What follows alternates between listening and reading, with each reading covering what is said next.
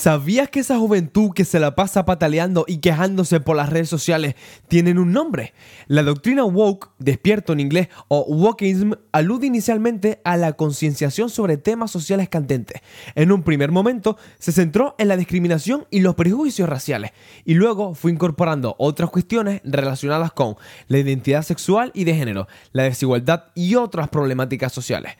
Desde hace unos años se ha utilizado con total libertad por las tendencias progresistas que prácticamente se lo han apropiado en exclusiva.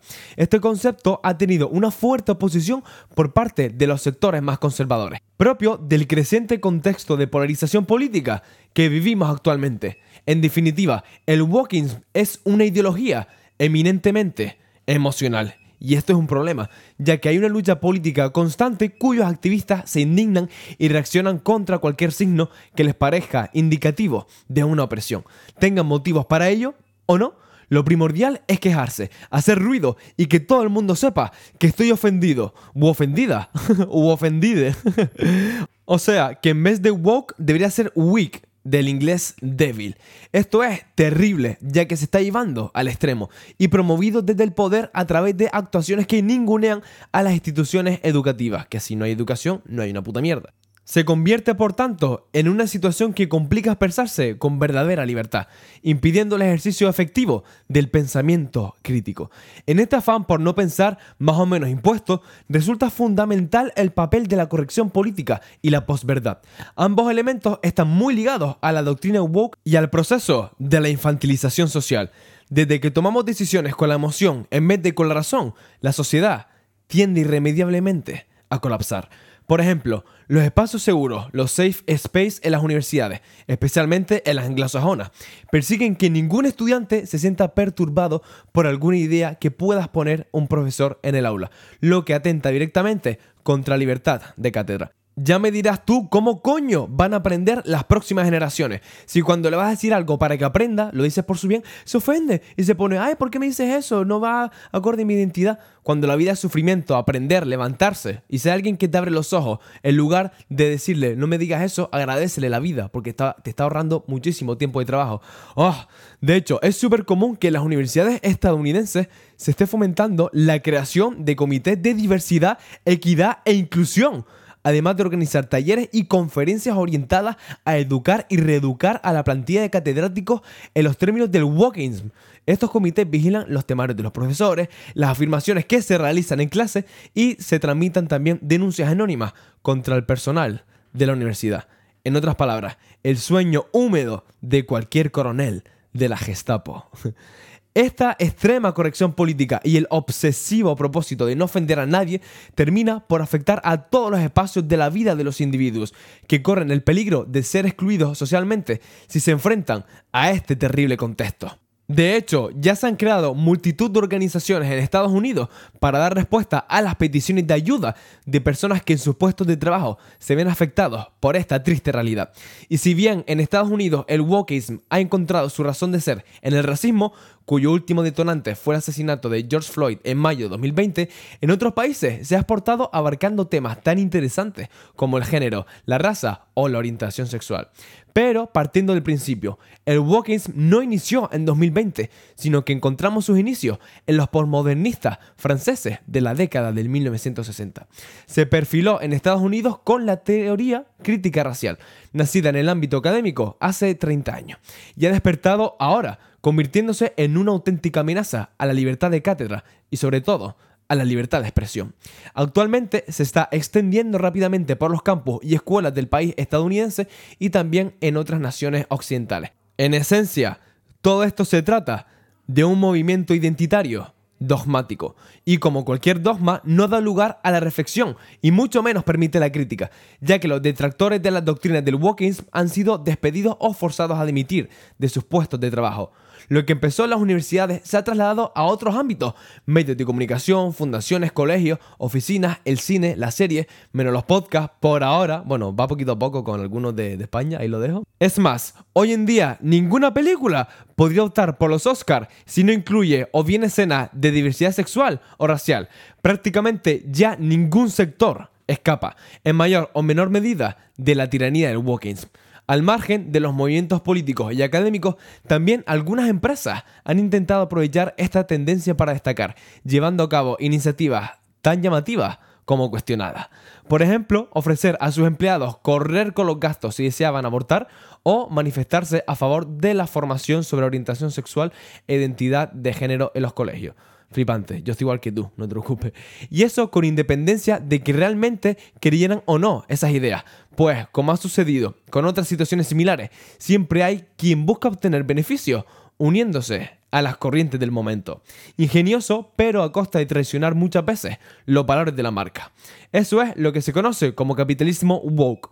Con este término, las expertas en cuestiones de género, raza e identidad, expertas en estos, toques del apoyo, Akana Canal y Rosalind Gill, ¿vale? Se refieren al entorno corporativo en la que se utilizan mensajes de reverdía y triunfalistas propios de la política identitaria o de identidad con el objetivo de mejorar sus ventas.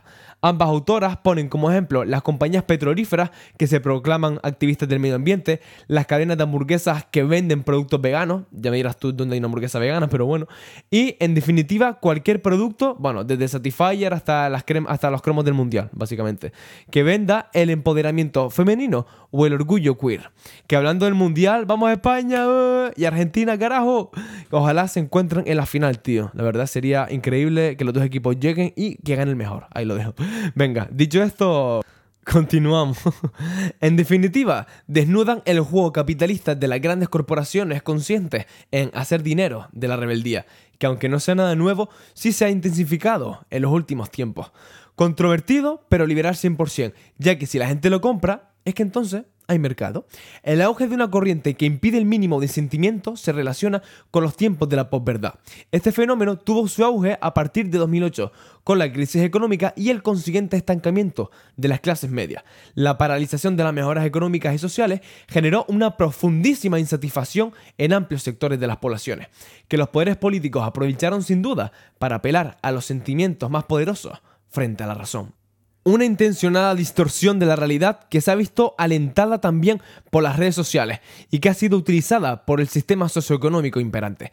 Y es que, como comentaba, ahora las marcas venden sus productos a través de estrategias ligadas a valores convertidos en verdaderos mantras, en dogmas de fe incuestionables.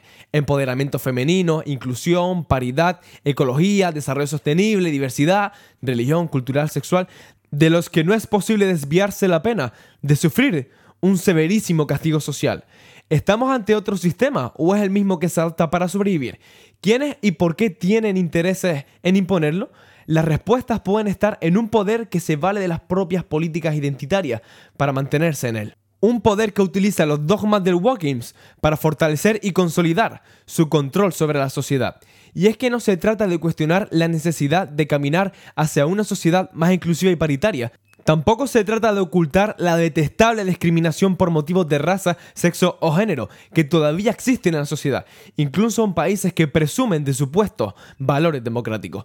Lo que aquí se cuestiona es otra discriminación, lo que surge por opinar diferente, por discrepar.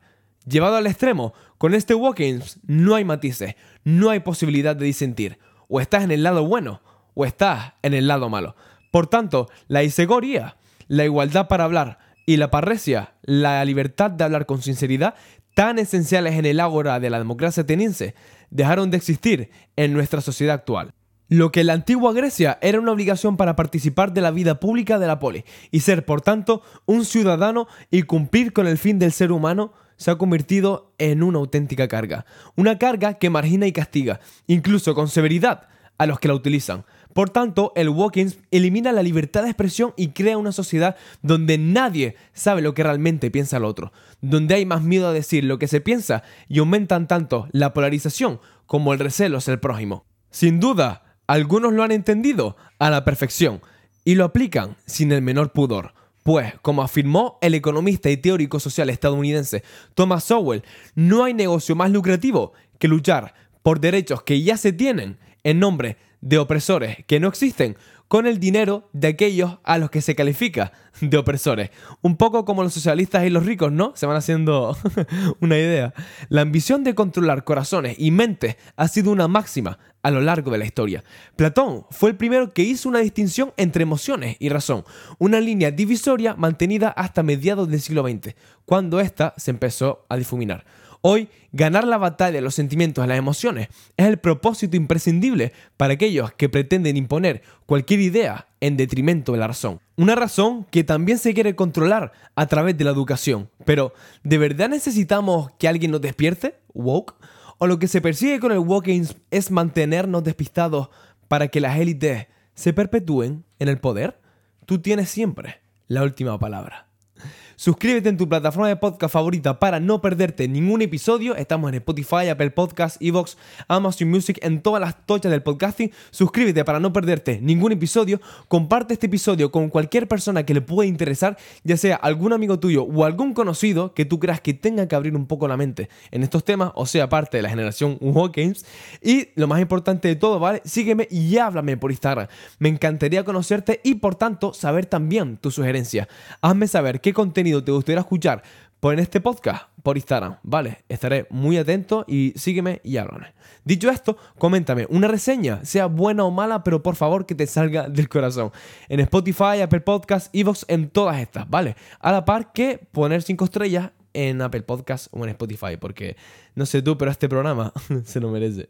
Muchísimas gracias por estar ahí y nos vemos el lunes con un nuevo episodio. Cuídate muchísimo y hasta pronto.